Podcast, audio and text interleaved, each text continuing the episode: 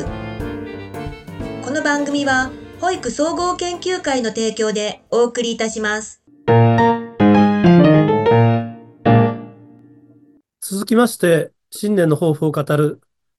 全国保育協議会の奥村会長様からお話をいただきたいと思います。はい、すいません。明けましておめでとうございます。今年もよろしくお願いいたします。えー、聞こえておりますでしょうか？はい。えー、坂崎さんのあの誘いに乗ってこのような形になって、えー、嬉しいやら怖いやらで、えー、ここに参加させていただいています。えー、全国協議会会長の奥村直蔵です。よろしくお願いいたします。えー、まあ、あの、いろいろ今おめでとうございますとは言いましたが、本当にあの1月1日の能登半島、えー、地震において亡くなられた方、また、あの、ご冥福を申し上げるとともに、被災された皆様に謹んでお願い申し上げます。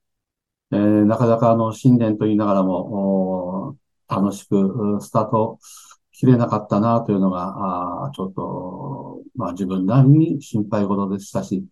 えー、まあ、その震災を聞いた後に初詣も行ったわけですけど、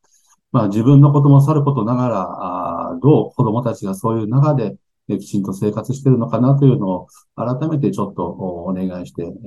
考えてきたような初詣になりました。えー、震災地の方にとっては突然のことで、本当、えー、皆さんがどれほど大変な思いで過ごさせていらっしゃるか、えー、気遣い、えー、あ、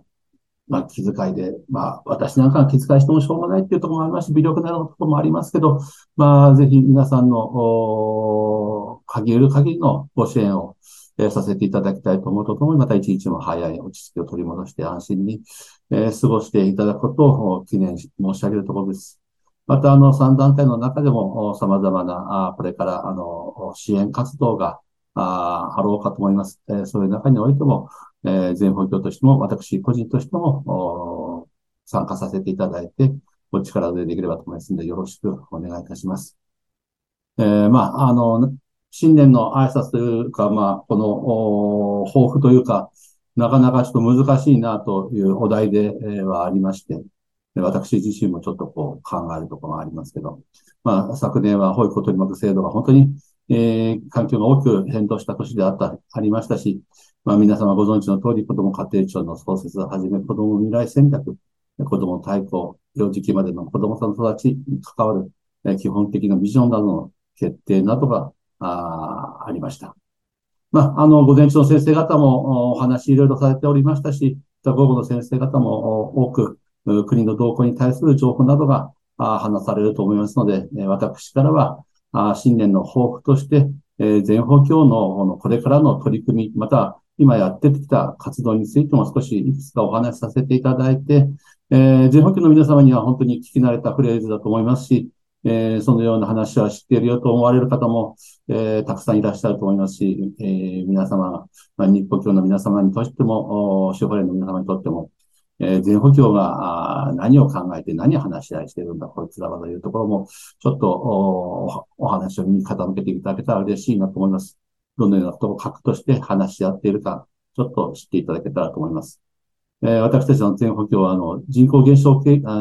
少、人口減少における保育課題への対応とか、また、保育の質質向上のための職員配置基準の改正と保育人材の確保、主任保育士の主管保育、保育教諭の確実な配置、まあ、認定子どもへの取り組みの強化、まあ、この4点を、まあ、少しお話しさせていただきたいなと思っています。はじめに人口減少地域における、保育課題の対応についてお話しさせていただきますと、令和5年5月にコロナが5類となって様々な活動が、えー、粛清さざるを得なかった中、日々なかなか社会が以前のように働き出せないというような状況でした。えー、コロナ禍がもたらした子供たちや、えー、人々への影響はまだ明らかになっていないところもありますが、少子化の加速によって、人口減少の課題は深刻化を増したと思っております。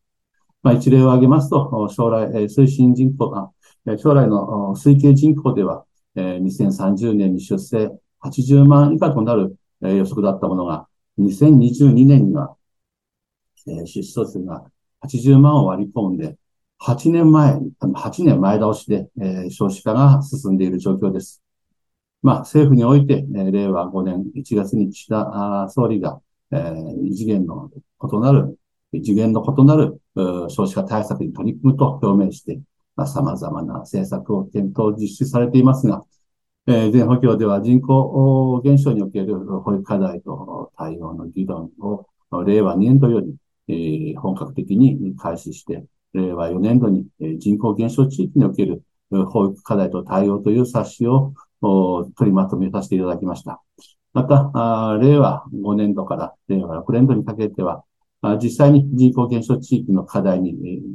直面し、以前のような運営ができなくなった保育所認定こども園との取り組みを取材しえ、事例集を作成することを予定しております。また、あの、人口減少がもたらす子供の減少、また、保育人材の不足は、個別の施設の、えー、努力だけでは解決することではなく、国や自治体が本当巻き込んで、すべての皆さんが一緒になって、えー、人材を確保していかないことが、いくことが必要だと思っております。え、そのことを踏まえて、え、私たち保育団体、3, 団体、保育会と、まあ、1団体として、その中の1団体として、国に対して子供育ちの保障、また子育て家庭の支援するための真に必要な社会資源である保育所認定子ども園の地方自治体が責任を持って維持することなどと、保育現場の確保された施策が実現されるよう要望をさせていただきました。まあ、人口減少地域における保育課題はもはや地方だけの問題ではないというのはもう皆さんこれもご存知のことだと思います。えー、全保育としても引き続き人口減少における保育課題について対応してとともに、保育産団体の一員として、え引き続き要望をしていただき、していきたいと思っております。え本当にあの、都心部においても、スポット的にこの地域は、この地域はというちょっとしたところで、えー、もう定員が割れたというようなあ報告が、えー、いろいろ伝えておりますし、えー、なんでこの地区だけ子供が本当に、えー、生まれなくなってしまったんだろう、出生率が下がったんだろうなんていう話題もちらほらと耳にするようなころです。まあ、本日参加さ,、えー、されている皆様におかれましても、一層、まあ、地元の自治体との情報共有とか、また必要な提言、要望を実施していただき、また共に活動をますます活発化することが、えー、必要性があると私たちは思っております。また、あ皆様とも大きな関心があることと思いますが、子供誰でも通園生徒については、えー、労務要件問わず、保育所に等に通っていない子供たちも、保育所等で過ごす機会を保障し、すべての子供にえ、良質なえ育成環境を整備することを目的としているという形で言われていますが、あしかしこのえ時間数が一月10時間ですか、えー、在園児と共に生活する中で様々なものが得られるであろうとは思いますが、この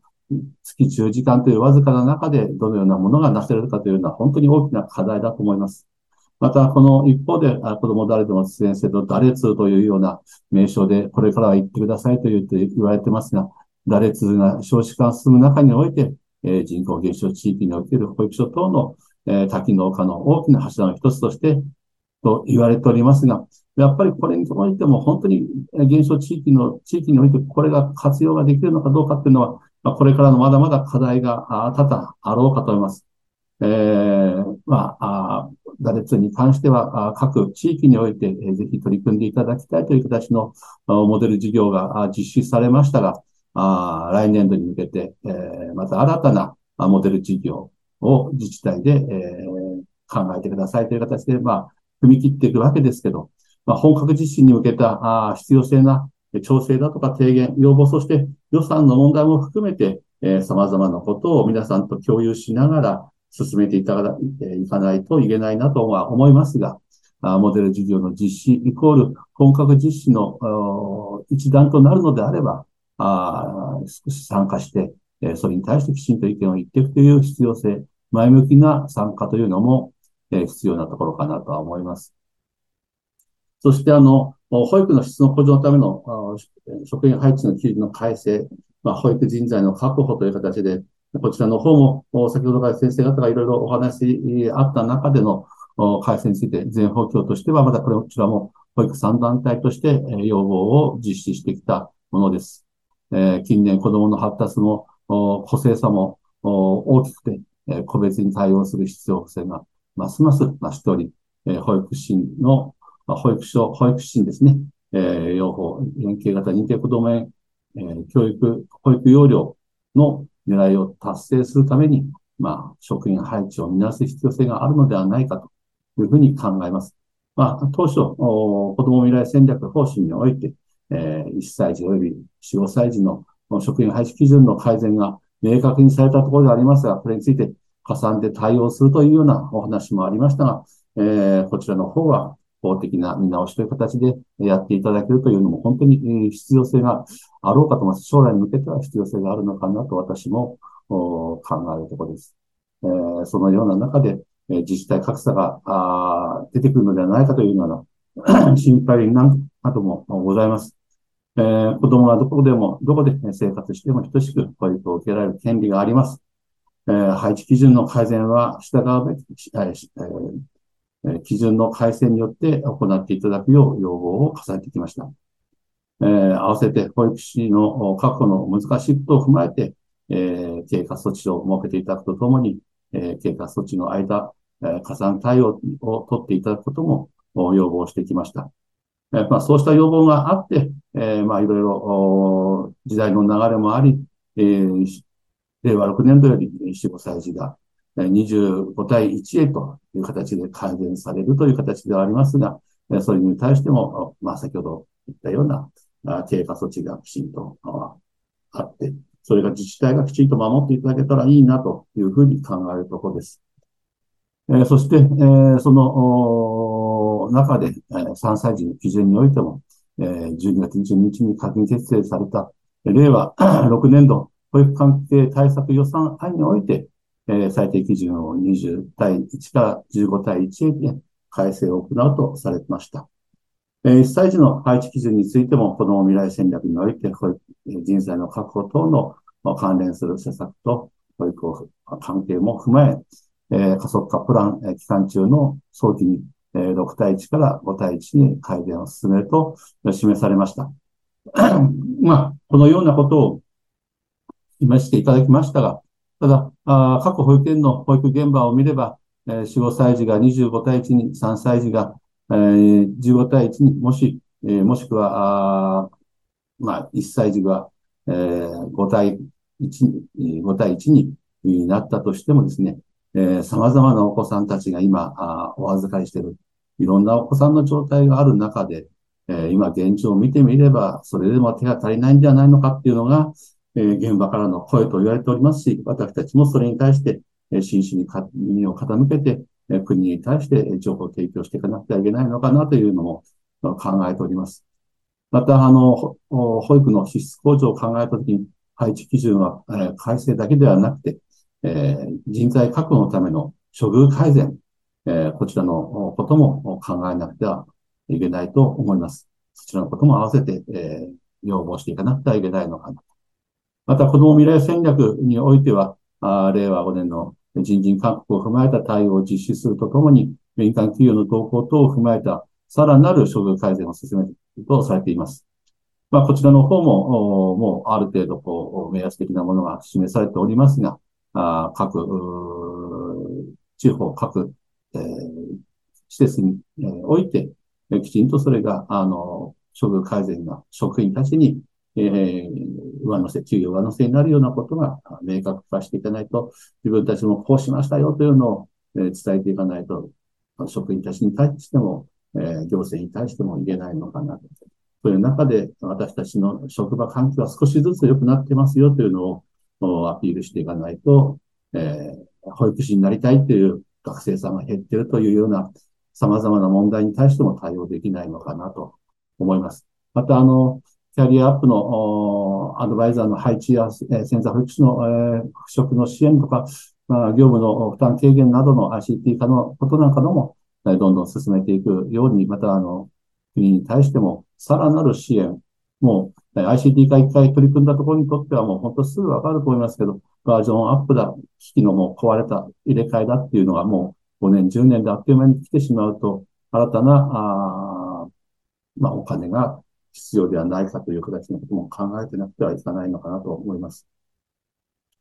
また、いろいろとお話しの中で、えー、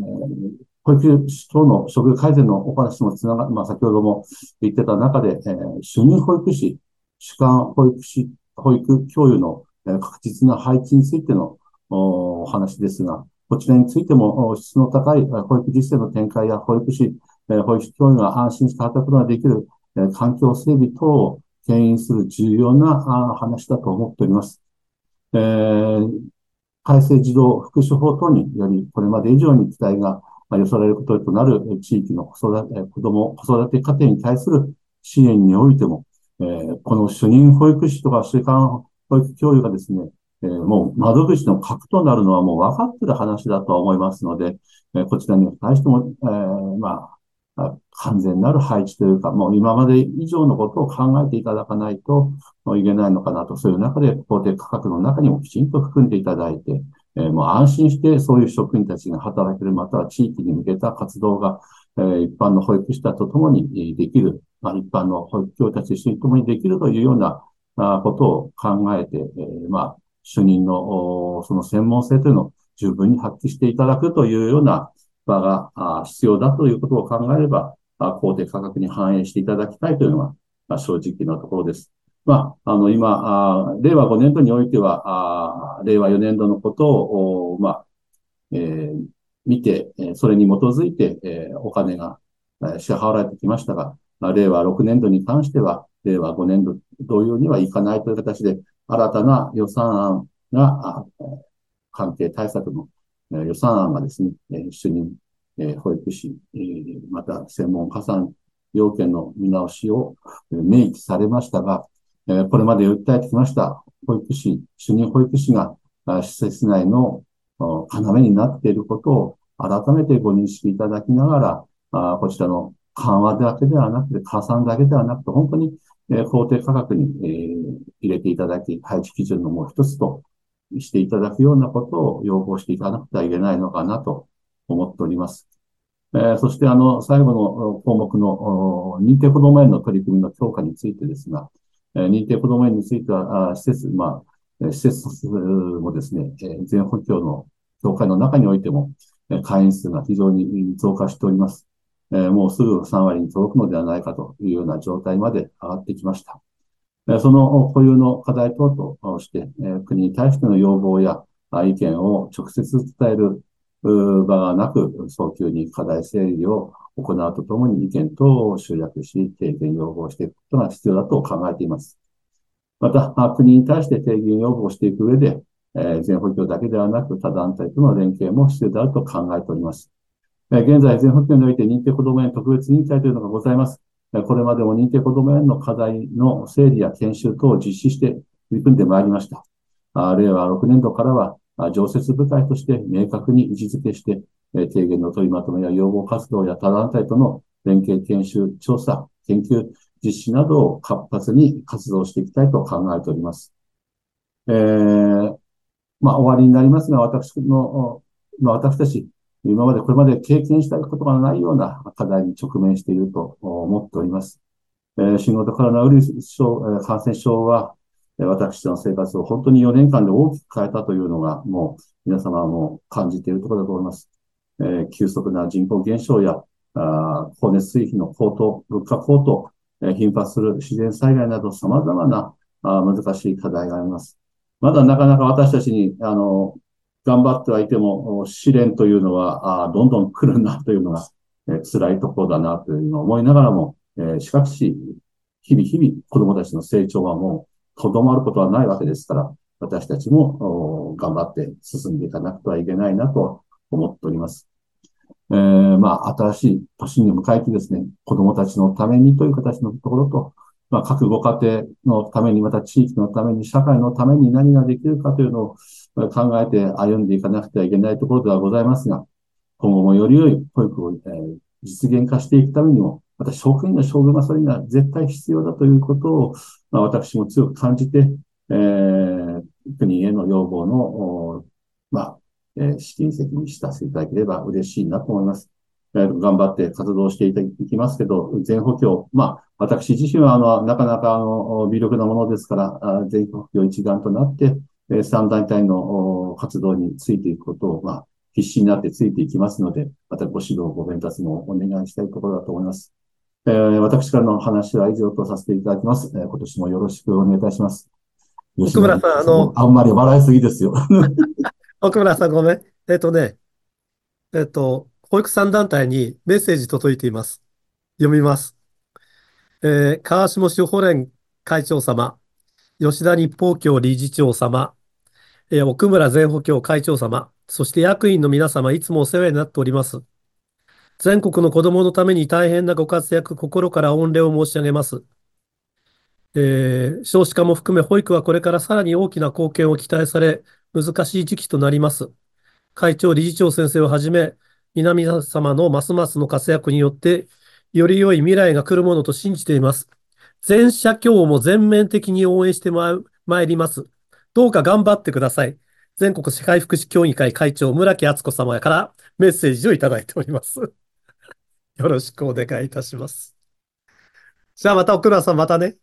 はい、ありがとうございました。